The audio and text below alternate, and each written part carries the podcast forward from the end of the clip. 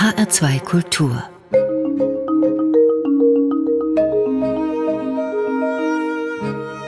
Doppelkopf Heute mit Dr. Marion Ebel, Biologin, Wolfsmutter und seit 1993 für die wildbiologische Betreuung im Wildpark Alte Fasanerie in Hanau zuständig.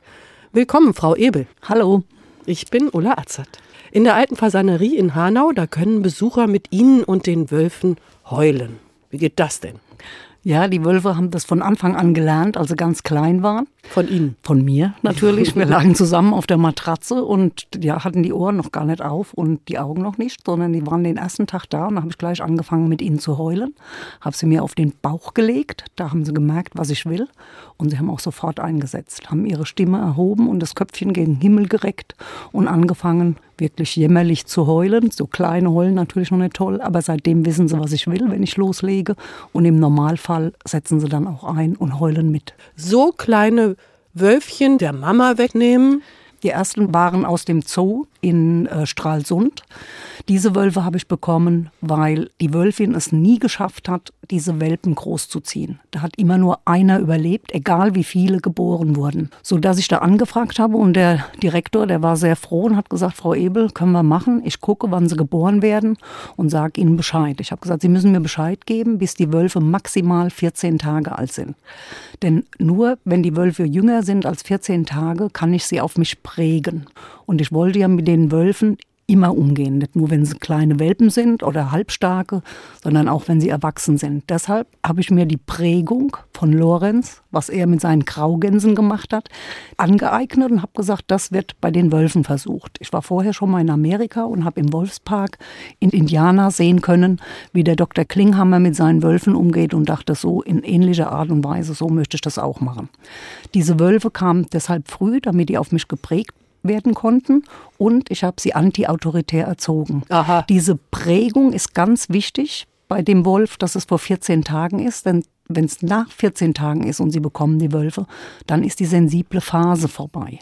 Um eine Prägung durchführen zu können, müssen sie das Tier in der sensiblen Phase bekommen und das Objekt, auf das geprägt wurde, das bin ich, das muss sich bewegen können und muss Laute von sich geben können. Beides war möglich, aber sie haben noch von der Mutter die Erstmilch bekommen und sie wurden auch auf den Wolf im Wolfsgehege da wo sie herkamen, haben sie eben eine Wölfin auch kennengelernt. Ja, also nicht, dass sie dann Menschen für Wölfe halten. Aber jetzt bin ich schon mal beruhigt. Das sind also im Grunde genommen gerettete Welpchen. Sie sind in besten Händen. Gut. Und die Wölfin, naja gut, die hat es vielleicht auch nicht geschafft, weil sie im Zoo dieses Theater mitmachen muss oder warum hat sie das nicht geschafft? Die Mutter von Ayla Scott und Kahn, die hatte nur eine Zitze. Das war der Grund, warum nur ein Welpe nach dreieinhalb Wochen aus der Höhle kam. Bei dem zweiten Wurf, den ich großgezogen habe, dann in 2011, die kamen aus dem Wildpark in Rheinböllen und diese Wölfe waren krank und sie wussten gar nicht, an was es liegt. Deshalb war es sehr gut, dass sie mal gefragt haben, ob ich das Ganze nochmal machen will. Gut, dass es Wildbiologin Dr. Marion Ebel gibt, Wolfsmutter, die sich die kleinen Welpen Welpen auf den Bauch legt und dann mit ihnen heult. Es gibt Termine zu diesem Wolfsheulen. Halloween ist natürlich der Klassiker. Braucht man denn Vollmond, damit es passiert? Man braucht keinen Vollmond, aber es sieht ganz gut aus, wenn Sie das bei Vollmond machen. Und Sie heulen zu jeder Tageszeit, wenn man das will. Ich bin ja froh, dass ich den Wolf aus den Legenden und Schauergeschichten rausholen kann. Ja, da wollen wir nachher noch drüber sprechen. Das ist ja sehr spannend. Der Wolf polarisiert, ganz klar. Aber wir bleiben noch ein bisschen im Wildgehege. Ich stelle mir ja unter Wildpark oder Wildgehege so ein paar Rehe vor, dann kann man da gucken. Sie kam nun auf die Idee, Wolfswelpen dort großzuziehen und arbeiten mit schneeweißen Tundrawölfen. Was wollen Sie vermitteln? Ja, also der Wolf hat mich schon immer fasziniert. Viele Menschen fasziniert der Wolf. Also wir bekommen natürlich die tollsten Schauergeschichten schon als Kind erzählt.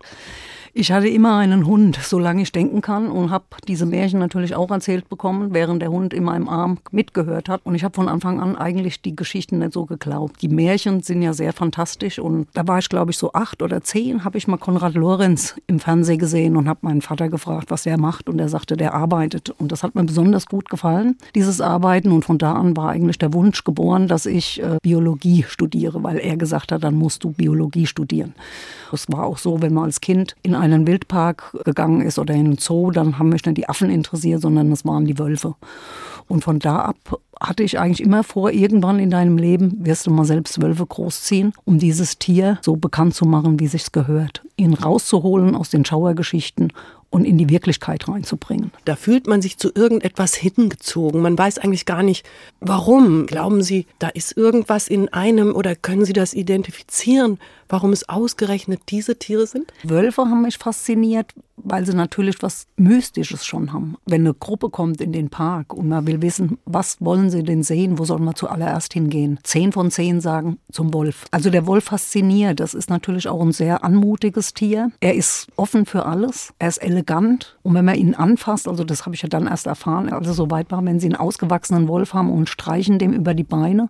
Seitdem kann ich verstehen, wie so ein Autoliebhaber über seine Motorhaube streicht weil sie haben einfach eine wahnsinnige Kraft da unten drunter. Das merken sie einfach, wenn sie dem Tier über die Beine streichen. Und man hat das Gefühl, wenn man mit dem Wolf tatsächlich dann zusammen ist in einem Gehege, dass er einem fast in die Seele schauen kann, dass er die fast entblättert. Also meine Wölfin Ayla, sowas habe ich nie mehr erlebt, also auch nicht bei meiner jetzigen Wölfin, bei Monja. Ayla war wirklich ein Seelenwolf. Ich habe immer gesagt, das ist nicht so, dass ich dich gefangen habe, sondern du hast mich eigentlich gefangen. Und die konnte innen reinschauen und hat es aber einem auch gegönnt, an ihrem Dasein teilzunehmen. Und das ist wirklich Dankbarkeit, die ich da für empfinde, dass ich sie so lange begleiten konnte, auch die Wölfe jetzt, dass sie mich an ihrem Leben quasi teilhaben lassen. Dieses in die Seele schauen, ist das sowas wie ich erkenne dich? Wie muss ich mir das vorstellen? Wenn Sie einen Wolf angucken oder wenn der einem anguckt, dann haben Sie das Gefühl, dass dieses Tier sie wirklich erkennt, dass sie weiß, wie sie sind, wie sie ticken, wie sie drauf sind. Und dieses Gefühl hat sie mir auch gegeben, dass ich sie verstehe. Das ist kein wilder Wolf, der darauf wartet, Rotkäppchen samt Großmutter zu verspachteln, sondern das ist ein sehr soziales Tier, mit dem er wunderbar umgehen kann, wenn man es richtig angeht. Mhm. Ich kann mir vorstellen, dass die Faszination natürlich auch damit zusammenhängt, dass wir bei der Sesshaftwerdung uns ja mit dem Wolf arrangiert haben oder der Wolf sich mit uns. Es ist ja nie ganz geklärt, wie es denn nun dazu kam, dass wir diesen Vierbeiner als Hunde bei uns haben. Diese alte Fasanerie als Arbeitsplatz, wie sieht denn der aus? Sitzen Sie da viel am Computer oder sind Sie eher in Gummistiefeln unterwegs, Frau Ebel? Es ist beides, aber leider Gottes in den letzten 10, 15 Jahren sitze ich wesentlich mehr am Computer. Also das Highlight des Tages ist tatsächlich die Stunde oder die anderthalb Stunden, in denen ich zu den Wölfen gehe, wo ich die Wölfe füttere, wo ich das Wasser mache und natürlich auch, wenn ich heule mit den Wölfen. Das mache ich aber allerdings nicht jeden Tag, aber einfach durchs Gehege zu spazieren, ein bisschen mit ihnen und vor allen Dingen, sie freuen sich natürlich auf die Streicheleinheiten, die ich verteile. Mhm. Da kommen sie, die wollen sie haben. Das ist einfach so. Der Wolf lebt unter Wölfen und da ist es auch nicht gang und gäbe, dass man dieses Rudel verlässt. Man jagt gemeinsam, man frisst gemeinsam. Von daher ist es einfach notwendig, dass ich jeden Tag ins Gehege gehe und mit den Wölfen eine gewisse Zeit verstreichen lasse. Sie freuen sich drauf, wenn die Wölfe ihnen durchs Gesicht schlecken. Wenn man das nicht will, dann darf man keinen Wolf großziehen. Marion Ebel ist Wildbiologin in der Alten Fasanerie in Hanau. Heute ist sie zu Gast im Doppelkopf in HR2 Kultur mit Ulla Azert. Ja, ich bin ein bisschen heiser. Ich habe nicht mit den Wölfen geheult, sondern eine Erkältung überstanden. Ihr erster Musikwunsch It's a Kind of Magic von Queen. Ein bisschen haben Sie schon von magischen Momenten gesprochen, aber dieser Musikwunsch, warum haben Sie sich den ausgesucht? Also Queen ist meine Lieblingsgruppe schon immer, meine Lieblingsmusikgruppe und It's a Kind of Magic ist einfach so, dass es schon ein magischer Moment ist, wenn man in ein Wolfsgehege geht und die Wölfe laufen nicht vor einem weg, sondern sie freuen sich, wenn man kommt und sie suchen einfach den Kontakt, schlecken ihnen übers Gesicht, springen an ihnen hoch, sind nicht unbedingt aufs Essen scharf, sondern darauf, dass sie einfach Zeit mit ihnen verbringen, dass sie mit ihnen durchs Gehege laufen. Ob Freddie Mercury damit gerechnet hat, dass It's a Kind of Magic auch mal auf Wölfe bezogen wird und auf die Momente, auf jeden Fall eine gute Idee gewünscht von Dr. Marion Ebel im Doppelkopf in HR2 Kultur. It's a kind of magic von Queen. It's a kind of magic. It's a kind of magic. A kind of magic. One dream, one soul, one prize, one goal, one golden glance. of what should be. It's a kind of magic. One shot.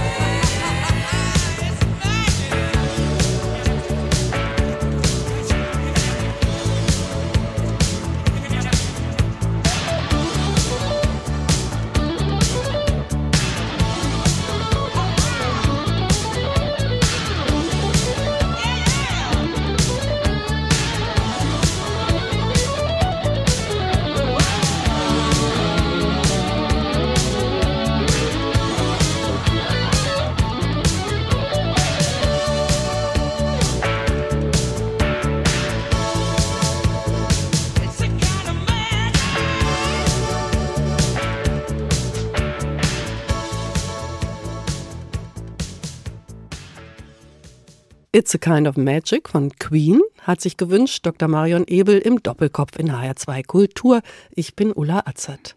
Ja, magische Momente mit Wölfen, darüber haben wir gesprochen. Aber ich gehe jetzt mal zu einem anderen Thema. Der Wolf polarisiert. Den einen frisst er die Schafe weg und tötet sie im Blutrausch. Ja, den anderen ist er so eine ersehnte Wiederkehr der Natur. Ist das vielleicht nur ein Bild für romantische Städter? Ja, das ist das Problem des Wolfes. Er wird also nie als der Beutegreifer gesehen, der er ist. Er ist ein Beutegreifer, wie es ihn in Europa eigentlich keinen zweiten gibt, keinen besseren. Er ist sensibel und er ist sehr erfolgreich. Das Problem für den Wolf ist, dass die eine Hälfte der Menschheit bei uns ihn quasi als Heiligen verehrt und die andere Hälfte, die sieht ihn in dem Teufel. Er ist weder das eine noch das andere, sondern er muss selbst Beutetiere töten, um zu überleben, weil er ist ein reiner Fleischfresser und er braucht, um hier zu überleben bei uns in Europa, braucht er am Tag unbedingt zwei Kilo Fleisch. Man kann ihn und nicht vegan umstellen. So ist es. Aber er frisst eigentlich alles, angefangen von der Maus, das ist quasi die Milchschnitte für zwischendrin, bis hin über Kaninchen oder Hasen, Rehe, Dammwild. Das macht er natürlich nicht alleine, sondern er jagt gemeinsam, indem eben der Chef die Jagd anführt und auch sagt, auf was gejagt wird sodass auch das ganze Rudel was davon abbekommen kann. Er hat überhaupt kein Interesse, weder dem Rotkäppchen noch mir zu begegnen, wenn er draußen in unserem Wald lebt. Der will seine Ruhe haben vor uns, so wie er auch äh, einen Hund angreifen würde, keine Frage, wenn der durch sein Revier streift. Da hat er nichts zu suchen. Alles, was in dem Revier der Wölfe ist, gehört dem Wolf, wenn man so will. Unser einer ist natürlich keine Beute für den Wolf. Also wir können durch ein Wolfsrevier laufen und werden sehr wahrscheinlich nicht von dem Wolf angegriffen. Aber wenn natürlich ihr Dackel nicht hört und von der Leine gelassen wird und nicht zurückkommt, wenn er gerufen wird, dann ist er im falschen Revier und der Wolf würde diesen Dackel auch angreifen und er würde ihn auch töten und würde ihn fressen zur Not. Das ist so ein Punkt, der wurde mir gesagt, ich war in Mecklenburg-Vorpommern und da sagte einer, lein deinen Hund an, der Wolf frisst ihn dir von der Leine weg. Wäre das möglich? Ich gehe mit meinem Hund an der Leine spazieren, der Wolf frisst mir meinen Hund von der Leine weg? Nein, aber der Kollege hat schon richtig gesagt, leinen Sie Ihren Hund an und wenn der Hund an der Leine ist, würde der gar nicht so nahe kommen, dass er ihnen den Hund von der Leine fressen würde in dem Fall. Also der Wolf sitzt nicht im Gebüsch und wartet auch vielleicht auf einen freilaufenden Hund, dass er den dann da wegfressen kann. Nein, Wölfe bei uns in Deutschland haben Reviere, die haben eine Größe von circa 250 Quadratkilometern. Das ist einfach so der Schnitt. Diese 250 Quadratkilometer werden auch so abgelaufen von dem Wolf. Alles, was in dieser Fläche vorkommt, ist Beutetier für dieses Rudel. Das ist ja auch gut, dass es so eingeteilt ist, weil wenn ein Wolf aus einem anderen Rudel reinkommt, sollte der schon an der Grenze zum Nachbarrudel erkennen, dass er nicht mehr zu Hause ist. Denn wenn er alleine weiterläuft und hinter dem Reh herläuft, dann kann er da drin gestellt werden. Und wenn er gestellt wird von dem Rudel, hat er ganz schlechte Karten, wieder rauszukommen. So geht es natürlich auch einem Hund. Alle Hunde, egal ob jetzt Dackel, Pekinese oder Schauschau, sie stammen vom Wolf ab. Das ist schon 20.000 oder 25.000 Jahre her, das Ganze, aber alles stammt vom Wolf ab. Der Wolf erkennt den Hund auch noch als seinesgleichen. Deshalb wird dieser Hund von den Wölfen angegriffen. Das ist so, als ob bei mir zu Hause einer auf der Couch sitzt, den ich nicht kenne. Genau der da nichts zu suchen hat, den würden sie ja auch vielleicht noch bitten, jetzt zu gehen. Aber wenn das nicht funktioniert, dann holen sie sich auch Verstärkung und sagen, also ja, würde ich raus jetzt. Genau. Mhm. Aber was sagen Sie denn einem Landwirt, dem ein Wolf gerade mal die 15 Schafe im Blutrausch getötet hat und noch nicht mal alle gefressen hat? Blutrausch gibt es ja beim Wolf nicht. Also das ist ja kein Steinmarder, der jetzt hinter den Vögelchen daher läuft und rennt, weil die nicht sitzen bleiben, sondern sich immer weiter bewegen. Dem Wolf machen wir es natürlich sehr einfach. Also der Wolf war 150 Jahre nicht mehr bei uns zu Hause. Wir haben ihn ausgerottet. In den 70er Jahren haben wir den Wolf unter Schutz gestellt. Das hat uns nicht viel gekostet, weil wir hatten keinen einzigen Wolf. Damals hat aber auch keiner damit gerechnet, dass Ostdeutschland und Westdeutschland wieder vereinigt werden. Jetzt waren die Wölfe hochgeschützt bei uns. Dieser Schutz galt auf einmal auch im Osten, sodass es ein paar Jahre später dem ersten Wolf gelang, aus Polen zu kommen, die Neise zu durchschwimmen und einen leerstehenden Truppenübungsplatz in Bad Muskau in der Muskauer Heide zu finden. Da hat er sich niedergelassen. Wir haben keinen roten Teppich ausbreiten müssen, nix. Er kam, sah und siegte. Er kam eigentlich nach Hause. Er stand jetzt unter Schutz, er durfte nicht mehr geschossen werden. Er ist außerhalb des Jagdrechts, nur in Sachsen, da ist er im Jagdrecht drin. Sie sind jetzt sehr für den Wolf und ich verstehe auch, dass er es natürlich leicht hat, wenn die Schafe da eingesperrt sind. Er ist ja eigentlich ein Jäger, der hinterherrennen muss. Da muss er ja nicht hinterherrennen. Das ist unser Problem. In 150 Jahren ohne Wölfe haben wir es verlernt, unsere Haustiere zu schützen. Der Wolf ist ja nicht dümmer geworden in dieser Zeit. Also der Wolf ist auch noch wesentlich intelligenter als jeder Hund, der in ihrem Hausstand lebt. Sagen Sie so als Wolfsmutter, man ist ja als Mutter immer besonders stolz. Nein, es ist so, die Wildtiere sind an ein Leben in der freien Natur angepasst müssen auf viel mehr achten und von daher ist die Intelligenz des Wildtieres liegt immer deutlich über dem vergleichbaren Haustier. Wir haben einfach verlernt, unsere Schafe, unsere Ziegen, unsere Pferde oder unsere Rinder zu schützen. Wir haben eigentlich gute Sachen an der Hand. Es gibt Elektrozäune, die muss man nur ordentlich aufbauen. Die dürfen auch nicht nur drei Litzen haben, sondern das müssen fünf oder sechs Litzen sein. Der Zaun muss auch eine gewisse Höhe haben. Das 1,20 Meter sollte schon das Minimum sein, um Schafe vom Wolf zu schützen.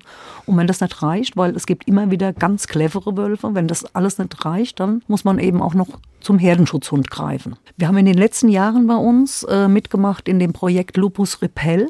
Da wird ein Duftstoff gesucht, der den Wolf hindern soll, an die Schafe zu gehen oder an andere Haustiere.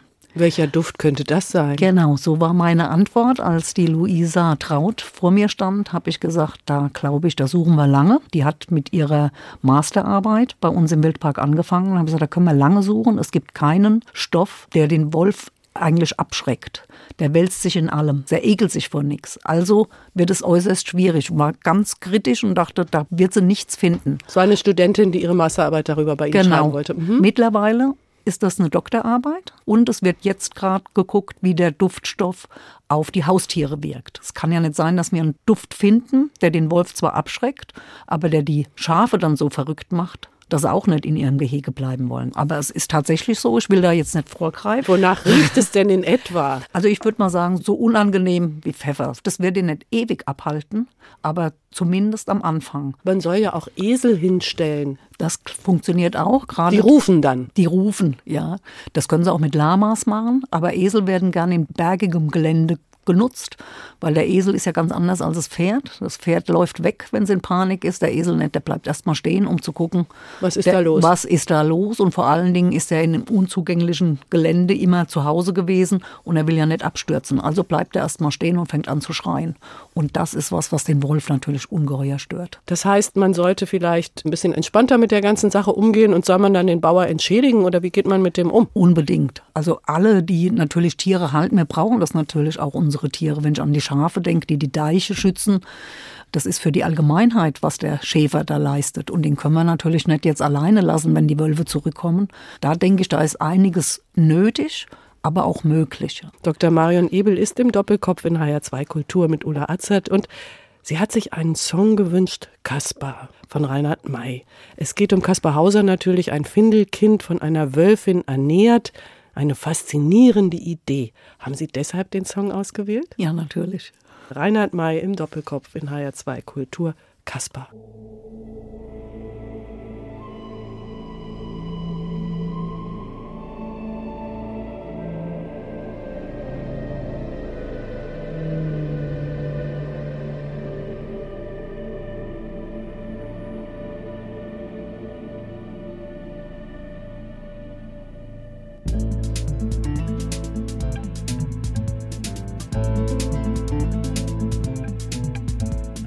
Sagten, er käme von Nürnberg her und er spräche kein Wort.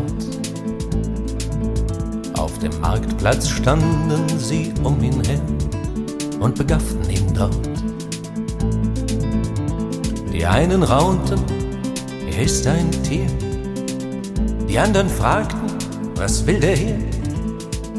Und dass er sich doch zum Teufel schert, so jagt ihn doch fort. Jagt ihn doch fort.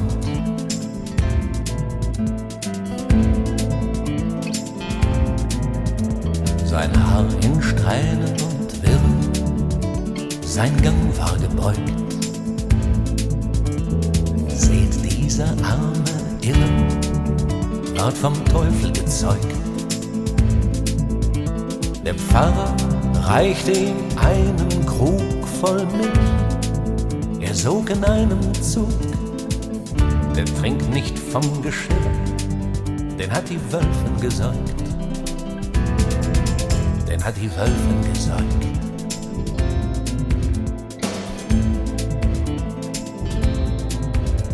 Mein Vater, der in unserem Orte Schulmeister war, trat zu ihm hin, trotz böser Worte, rings aus der Schar zu ihm ganz ruhig. Und der Stumme öffnete den Mund. Und stammelte die Worte, heiße Kaspar,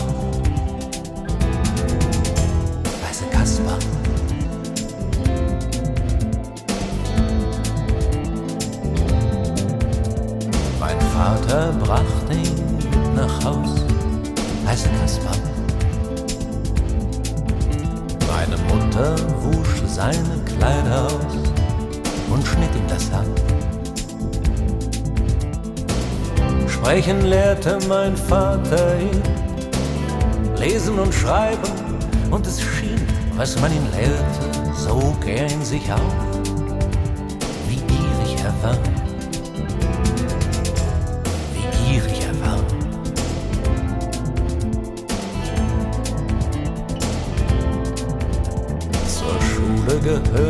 der Zeit noch das Oettinger Feld. Kaspar und ich, wir pflügten zu zweit, bald war alles bestellt. Wir hegten und pflegten jeden Keim, brachten im Herbst die Ernte ein, von den Leuten vermaledeit, von ihren Hunden verbellt von ihren Hunden verbellt.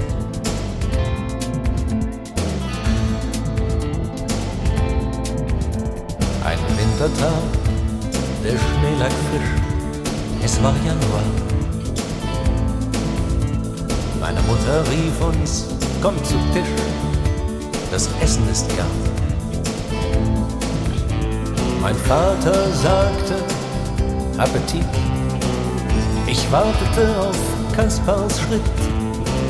Mein Vater fragte mürrisch, wo bleibt Kaspar?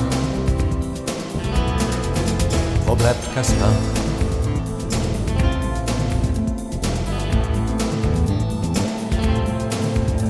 Wir suchten und wir fanden ihn auf dem Pfad bei dem Feld. Der Neuschnee wehte über ihn, sein Gesicht war entstellt. Die Augen angstvoll aufgerissen, sein Hemd war blutig und zerschlissen. Erstochen hatten sie dort am Oettinger Feld. Dort am Oettinger Feld.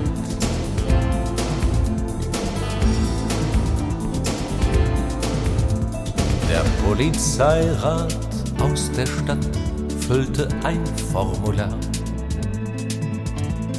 Gott nehm ihn hin in seiner Gnad, sagte der Herr Vikar.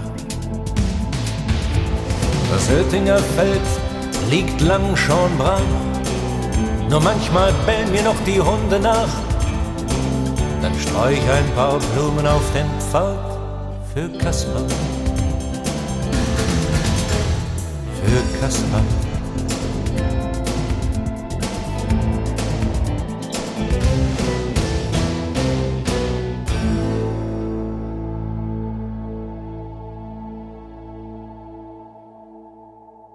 Kaspar von Reinhard May. Gewünscht hat ihn sich Dr. Marion Ebel im Doppelkopf in HR2 Kultur. Sie ist Wildbiologin, Wolfsmutter habe ich sie genannt, weil sie mit weißen Tundrawölfen in der Fasanerie, in der alten Fasanerie in Hanau arbeitet und dort zeigt, ja, die Natur des Wolfes. Was würde denn passieren, wenn ein Besucher oder ich mit Ihnen in dieses Gehege geht? Werde ich dann gefressen? Sie werden zumindest angegriffen, weil sie in diesem Gehege nichts zu suchen haben. Also dieses Revier gehört den Wölfen und da gehören sie nicht rein. Von daher könnte ich mich auch vor sie stellen und sagen, hör zu, denen macht immer nichts hier jetzt, die hier reinkommen. Das würde nichts nutzen. Also Sie sind nicht die Chefin, die Rudelchefin? Nein, Chef ist bei mir der Inuk und die Chefin ist Monja. Und die geben auch alles an da drin. Ich habe nichts zu sagen, außer dass ich rein und raus darf. Das funktioniert auch gut, weil die Wölfe auf mich geprägt wurden. Der Wolf liebt den Kontakt. Das ist also nicht so wie bei uns morgens am Frühstückstisch, dass man froh ist, wenn man Guten Morgen hört. Der Wolf möchte die Begrüßung und er möchte auch angefasst werden. Stimmt es eigentlich, dass der Wolf die Angst riecht? Ja, Das, das heißt, wenn er. Sie, wenn Sie dann da sind, dann merken die Wölfe, sie hat keine Angst. Aber Sie machen jetzt auch nicht so einen Leckerli-Schmusekurs. Nein, beim Wolf ist es so, dass sie einfach immer auf sie zuspringen. Den können sie nicht abweisen. Das würde er übel nehmen. Das würde er nicht verstehen. Also eine wölfische Begrüßung ist stürmisch und sie werden abgeleckt und der hat die Pfoten auf ihren Schultern und das müssen sie dann auch wollen. Genau. Das gehört einfach zum Wölfischen dazu. Da sind wir bei der Beziehung Mensch und Wolf und wir haben ja Reinhard May gehört, der eben Kaspar, das Findelkind, besingt. Das soll ja angeblich von einer Wolfsmutter, von einer Wölfin aufgezogen sein. Es gibt ja viele Geschichten über sowas. Ich habe sie verschlungen als Kind. Ist es vorstellbar, dass eine Wölfin ein Findelkind adoptiert? Also es ist eine schöne Vorstellung. Bei uns ist es unvorstellbar, weil wir würden den Winter nicht aushalten in einer Höhle, Dreck und sonst, aber auch in warmen Gefilden, muss ich sagen, das würden wir nicht schaffen, als Kinder von der Wölfin großgezogen zu werden, gesäugt zu werden. Einer Wölfin würde ich das zutrauen. Tatsächlich? Wir würden es einfach nicht packen. Warum würde die denn so ein fellloses, unwölfisches Wesen an sich nehmen? Jede Wölfin liebt eigentlich Welpen. Jungtiere, welche die überhaupt nicht äh, sich selbst helfen können, werden von einem Wolfsrudel 99,9 Prozent der Fälle aufgenommen und auch fremde Wölfinnen säugen Welpen, die nicht von ihnen gewölft wurden, also geboren wurden. Aber Menschenkinder jetzt, die würden ich glaube nicht, dass die Wölfin denen gleich was antun würde, aber wir würden es eben gesundheitlich überhaupt nicht schaffen. Wölfe gehören ja zu den Hauptfiguren in alten nordischen Mythologien. Da waren sie jetzt nicht säugend für irgendwelche Kinder. Das ging nur bei Romulus und Remus. Aber ich denke an Geri, der gierige Wolf, Freki, der gefräßige Wolf. Was ist das, dass wir so viel da rein interpretieren? Schon die Gebrüder Grimm wissen gar nicht, was sie diesem Tier angetan haben mit ihren Märchen. Diese Angst vor diesem Wolf, die bekommen wir schon in die Wiege gelegt. Jeder hat als Kleinkind einen Teddybär in seinem Kinderwagen. Das ist ein ganz anderer Umgang. Aber Dabei ist der Bär extrem gefräßig. So ist es. Aber der Wolf von dem werden uns einfach Schauergeschichten erzählt. Und das schon immer. Ganz selten bekommt man mal die Geschichte von Romulus und Remus zu Ohren, sondern es ist wirklich derjenige, der die Sonne verschlingt und das Ende der Welt verheißt. Sie meinen, es kommt aus der Angst? Die kriegen wir schon, wenn wir noch ganz klein sind. Die Angst vom bösen Wolf. Und interessant ist es, dass unser ältester Freund ein treuester Freund der Hund, der vom Wolf abstammt, an diesem schlechten Image vom Wolf überhaupt nichts ändern konnte. Der Hund ist der treueste Freund des Menschen.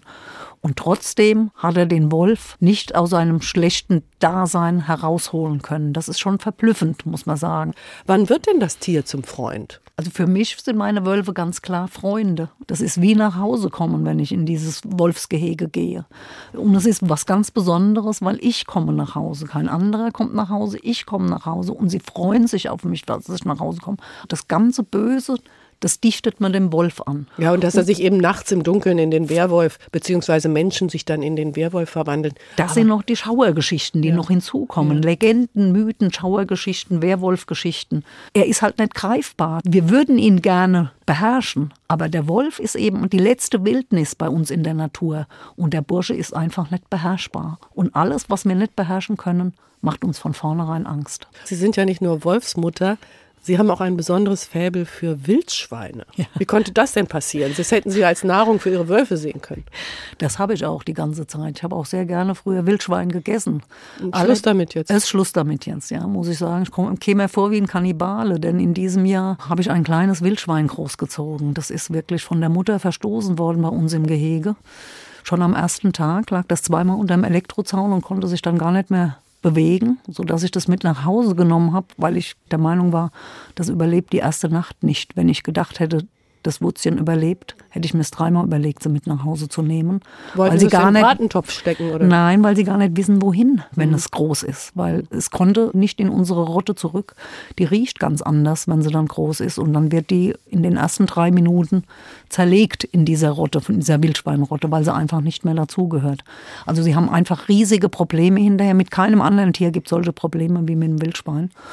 Und dieses Wutzchen, das habe ich großgezogen und entgegen allen, was ich dachte, hat es die erste Nacht überlebt und hat auch ganz klar beim ersten Zug aus der Flasche gesagt, hör zu, ich bin da und ich bin auch gekommen, um zu bleiben. Sisi heißt sie, weil sie ungarisches Blut hat. Und sich ähm, wie eine Prinzessin vermutlich benimmt. Sie ist, sie ist die Kaiserin. Die Prinzessin ist mein Collie zu Hause, aber Sisi ist die Kaiserin. Sisi konnte, wie gesagt, leider Gottes nicht zu uns in den Park, auch nicht mehr in unser Schweinegatter. Und ich bin ganz glücklich, dass ich sie in einem kleinen Wildpark in Bad Soden untergebracht habe. Ich wollte gerade fragen, ob sie noch bei Ihnen zu Hause auf dem Sofa liegt. Nach zehn Wochen war diese Zeit beendet zu Hause. Da wäre, wenn ich die Tür zugemacht hätte, die Glastür, wäre sie sehr wahrscheinlich mit Glastür reingekommen. Und macht nachdem kaputt, sie, ne? macht dann, nachdem ich sie dann aus dem Schlafzimmer geschmissen habe, hat sie angefangen, den Türrahmen auseinanderzunehmen. Wildschweine haben sehr viel Kraft und da habe ich gesagt, so meine Liebe, jetzt müssen wir uns was anderes ausdenken. Und jetzt hat sie einen Platz gefunden. Sie hat einen wunderbaren Platz gefunden. Und Sissy hat sie verändert. Erzählen Sie, Frau Ebel, inwiefern? Sie essen kein Fleisch mehr. Kein Wildschweinfleisch mehr, gar kein Fleisch mehr? Doch, ich esse aber sehr wenig Fleisch. Also ich möchte kein Wildschweinfleisch mehr essen, weil diese Sau ungeheuer schlau war. Sie war am zweiten Tag stubenrein, also die hat sofort. Sie Katzen haben ja gesagt, hier nicht, oder ja, wie haben Sie das gemacht? Katzentoilette aufgestellt und habe gesagt, da rein, einmal da reingesetzt und die Sau wusste nach dem ersten Mal, wo sie hinzugehen hat, um ihr Geschäftchen zu erledigen. Haben Sie vielleicht jetzt eine andere Beziehung zu Nutztieren, Haustieren, Wildtieren? Zu Wildtieren sowieso, Sie sind Wildbiologin, aber man macht ja normalerweise allein durch diese namentliche Kenntlichmachung scharfe Grenzen. Ja. Das Nutztier heißt Nutztier, weil wir es benutzen. Und dann ist dieses rosa Fleisch in der Fleischtheke auch essbar, weil man das eben nicht mehr verbindet mit dem Wesen, was gemästet wurde, wenn ich jetzt an Kastenschweinehaltung denke. Ja. Darum meine Frage, hat sich etwas bei Ihnen geändert im Blick auf die Tiere, Nutztier, Haustier? Es hat sich mein Blick insofern geändert. Ich will natürlich kein Tier, das ich mal in die Augen geguckt habe, das will ich essen. Jetzt hat sie sieht das aber komplett geändert. Das war genauso früher, als ich mit den Wölfen in einem Bauwagen neben den Sika-Hirschen geschlafen habe. Bis dahin war Sika ein wunderbares Fleisch. Es ist es heute noch. Was ein ist ganz, ein Sika? Das ist eine Hirsch, Hirschart. Mhm. Und es ist wirklich äh, nicht verwunderlich, warum so viele Unterarten davon ausgerottet wurden, weil sie enorm gut schmecken. Aber ich habe ungefähr vier Wochen lang neben dem Sika-Gehege mit meinen Wölfen in einem Bauwagen gelebt und konnte dann immer abends mit den Wölfen quasi, haben wir Fernsehen geguckt, indem wir uns das Sika-Bild angeguckt haben. Die Wölfe saßen am Zaun und haben geschaut, was so ihre Beutetiere der Zukunft machen. Und ich habe in einem Liegestuhl da gelegen und habe mitgeguckt und habe ganz andere Nuancen von diesem Wild kennengelernt. Also die haben miteinander gespielt, das denkt man gar nicht, ins Wasser rein, in den Teich und wieder raus, sodass sie so eine Tierart ganz anders kennenlernen. Und von daher hat sich bei mir schon die Einstellung geändert, dass ich wirklich einen ganz anderen Umgang habe, damit auch Fleisch zu essen. Also das hat sich reduziert, würde ich sagen, von 100 Prozent früher auf maximal vielleicht 20 Prozent. Gib den Tieren einen Namen und du wirst aufhören, sie zu essen. Genau. Sie haben sich einen Titel von Hildegard Knef gewünscht. Für mich soll es rote Rosen regnen. In welchen Momenten regnet es für Sie rote Rosen? Einen weiß ich natürlich schon, wenn Ihre Wölfe Sie begrüßen, Frau Ebel. Aber gibt es andere Momente, vielleicht auch mit Menschen? Es gibt auch mit Menschen natürlich Momente. Also ich habe sehr gerne Spieleabende und das ist natürlich auch was, auf was man sich freuen kann oder aber auch ein schönes Essen. Meine Familie, die lebt in Neuseeland und wenn man da wieder mal so eine Videokonferenz hat. Da freue ich mich natürlich auch besonders auf. Es gibt auch Momente mit Menschen, aber es sind auch viele Momente mit Tieren, das muss ich schon sagen. Bin sehr gerne mit Tieren auch zusammen. Dann lassen wir es jetzt Rote Rosen regnen von Hildegard Knef über Dr. Marion Ebel im Doppelkopf in HR2 Kultur mit Ulla Azad.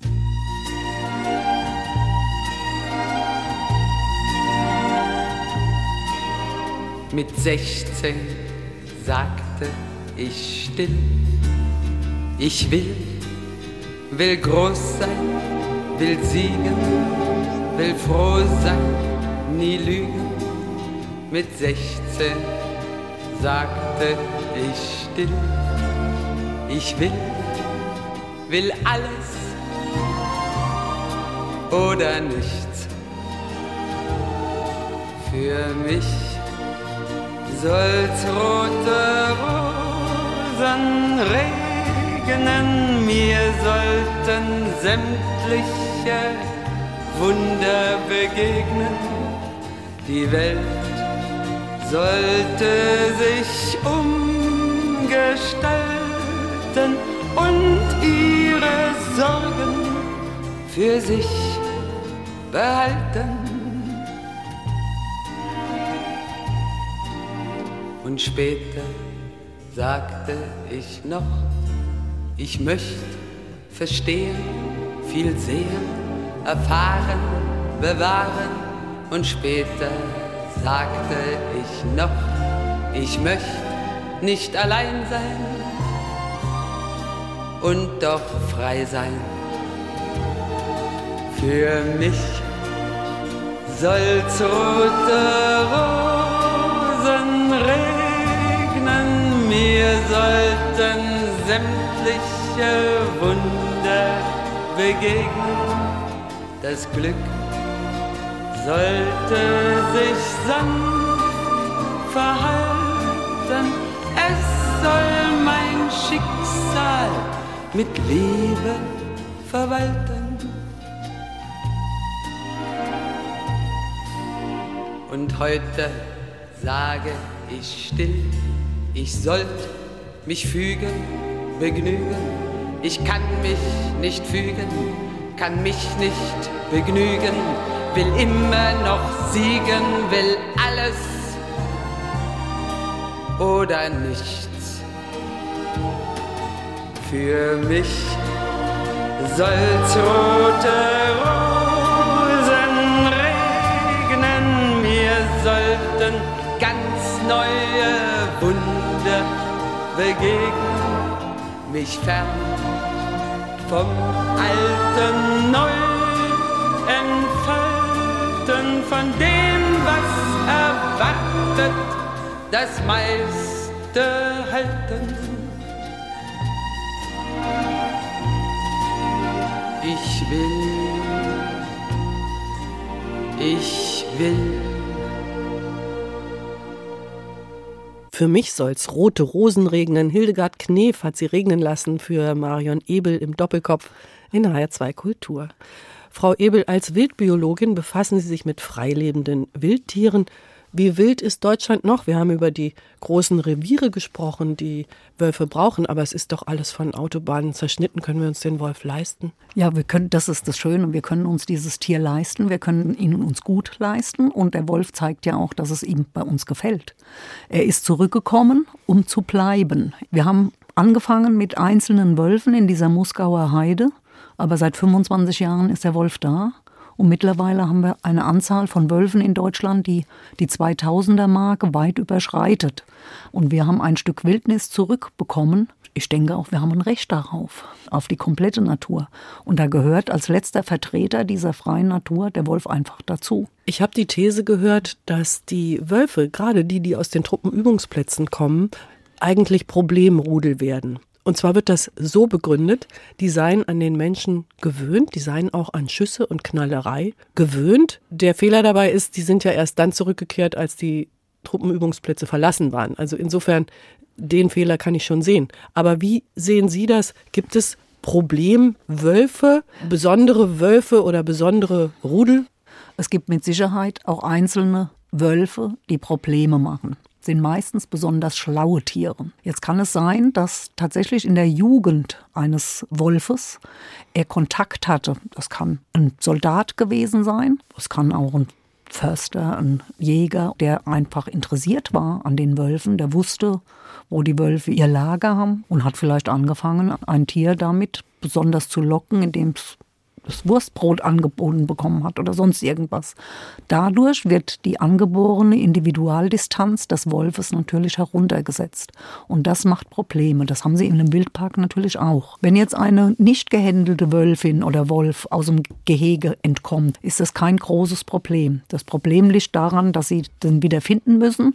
Dann schießen sie einen Pfeil ab aus einer Narkosewaffe und dann bringen sie das Tier wieder zurück. Der wird aber einen großen Bogen um sie machen. Der geht Sollte, nicht unbedingt an Mülleimer. Genau, der geht auch nicht an sie, sondern der macht einen großen Bogen oder er läuft an ihnen vorbei und sucht irgendwas anderes. Weil, wie gesagt, der Mensch ist jetzt kein Beutetier. Wir sind keine Beute für den Wolf. Jetzt habe ich aber gehändelte Wölfe und wenn da ein Baum drauf fällt auf das Gehege, dann ist wirklich der Super-GAU da. Weil diese Wölfe natürlich nochmal ganz anders die Distanz herabgesetzt haben gegenüber dem Menschen. Ja, auch ich, Kindern gegenüber. Ne? Natürlich. Ne? Durch mich ist es so, dass diese Individualdistanz gegen Null geht. Also die haben überhaupt keinen Respekt. Jetzt würde irgendein Kind da draußen anfangen zu rennen, zu laufen, zu schreien und dann wäre das Unglück einfach da. Also von daher muss man sagen, diese Individualdistanz, die muss ein Tier, ein wildes Tier unbedingt beibehalten. Dann sollte dieses Tier in der Regel für uns überhaupt kein Problem sein. Jeder Wolf im Wald, der kriegt uns mit, bevor wir überhaupt wissen, dass da ein Wolf ist. Was macht er? Er zieht seinen Schwanz ein und rennt in die entgegengesetzte Richtung und sagt, okay, da habe ich überhaupt keinen Bock drauf, das gibt nur Probleme. Von daher hat sich das auch in der Festplatte eingebrannt beim Wolf. Also die wurden ewig verfolgt in Europa. Der ist viel scheuer, der Wolf in Europa, wie ein Tundrawolf. Die haben noch nicht so eine lange Verfolgung hinter sich. Aber diese Individualdistanz ist ganz wichtig, dass diese Wölfe eben keine Probleme machen. Und wenn sie die herabsetzen, indem sie die Tiere füttern, das ist jetzt völlig egal, welches Wildtier sie füttern. Sie setzen diese Distanz herab und dann gibt es Probleme, weil die ihnen einfach zu nahe kommen. Und dann kann man in dem Moment, wo sie zu nahe sind, dann bewegt man sich einfach mal verkehrt und das kann tödlich ausgehen. Genau, das kann dann einfach schlecht ausgehen. Das heißt, der Wolf im Wildgehege, im Wildpark ist gefährlicher als der wilde Wolf in der Natur. So ist es. Und Sie haben es verbockt.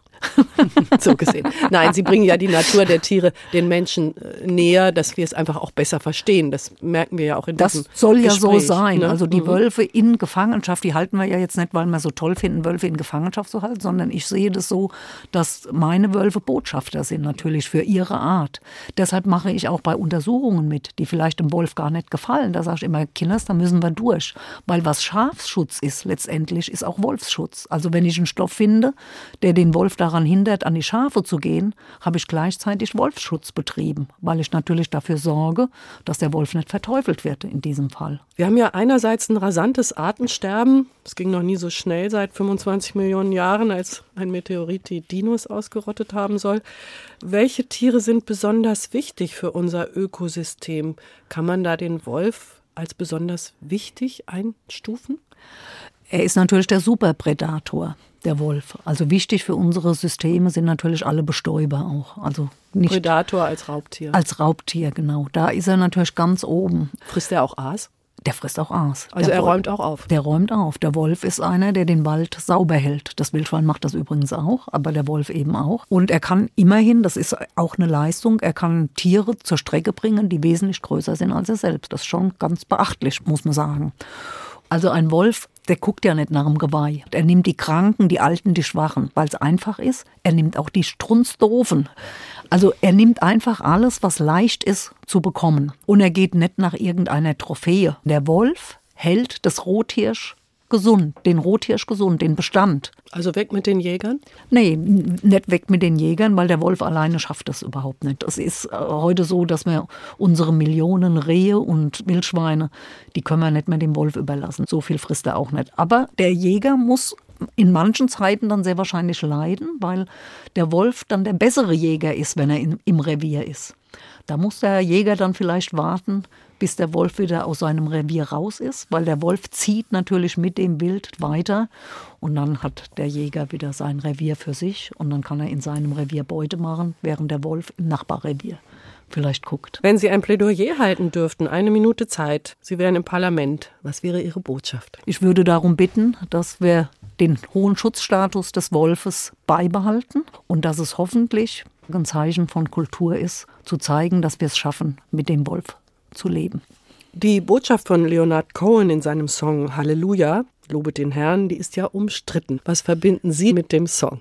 Ich finde einfach diese Stimme zu diesem Lied einzigartig. Und ich dachte nur, da werden wir alle ein bisschen friedlicher und wir schaffen es mit dem Wolf vielleicht in dieser Zeit besonders nett an den Wolf zu denken. Damit verabschiede ich mich von Dr. Marion Ebel, Wolfsmutter, Wildbiologin und heute zu Gast im Doppelkopf in HR2 Kultur. Dieses Gespräch finden Sie auch in der ARD Audiothek, dem kostenlosen Angebot für gute Podcasts aller Art. Halleluja von Leonard Cohen.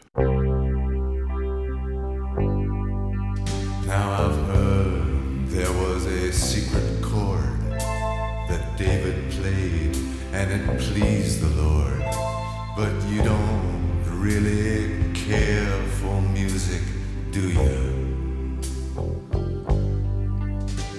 It goes like this the fourth, the fifth, the minor fall,